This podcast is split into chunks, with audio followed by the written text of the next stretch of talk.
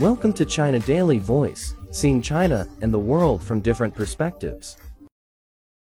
Ma Aijun, head of Lubei District Branch of Tangshan Public Security Bureau in Tangshan, Hebei Province, has been under disciplinary and supervisory investigation, an official statement said on Tuesday. He is also the district's deputy head. He is under investigation in relation to the case where a restaurant in the district saw four women assaulted by a group of men on June 10th.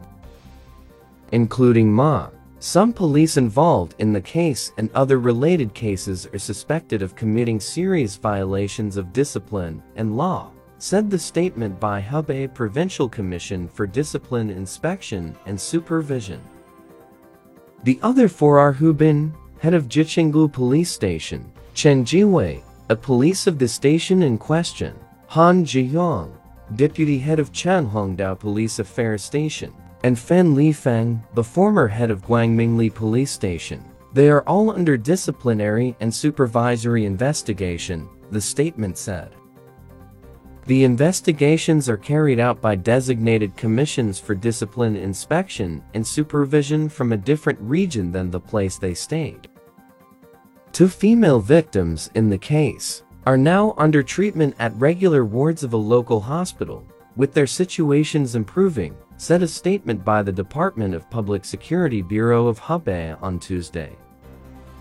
The two in the hospital, 31-year-old Wang and Liu, 29, have been assessed with minor injuries of second level, while the other two, 24-year-old woman surnamed Yuan and 29-year-old woman surnamed Li, have been identified with slightly less intense injuries, according to judicial values. The other two were not hospitalized.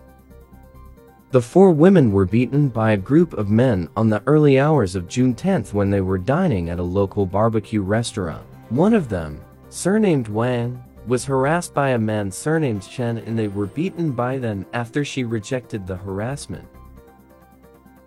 That's all for today. For more news and analysis, buy the paper. Until next time.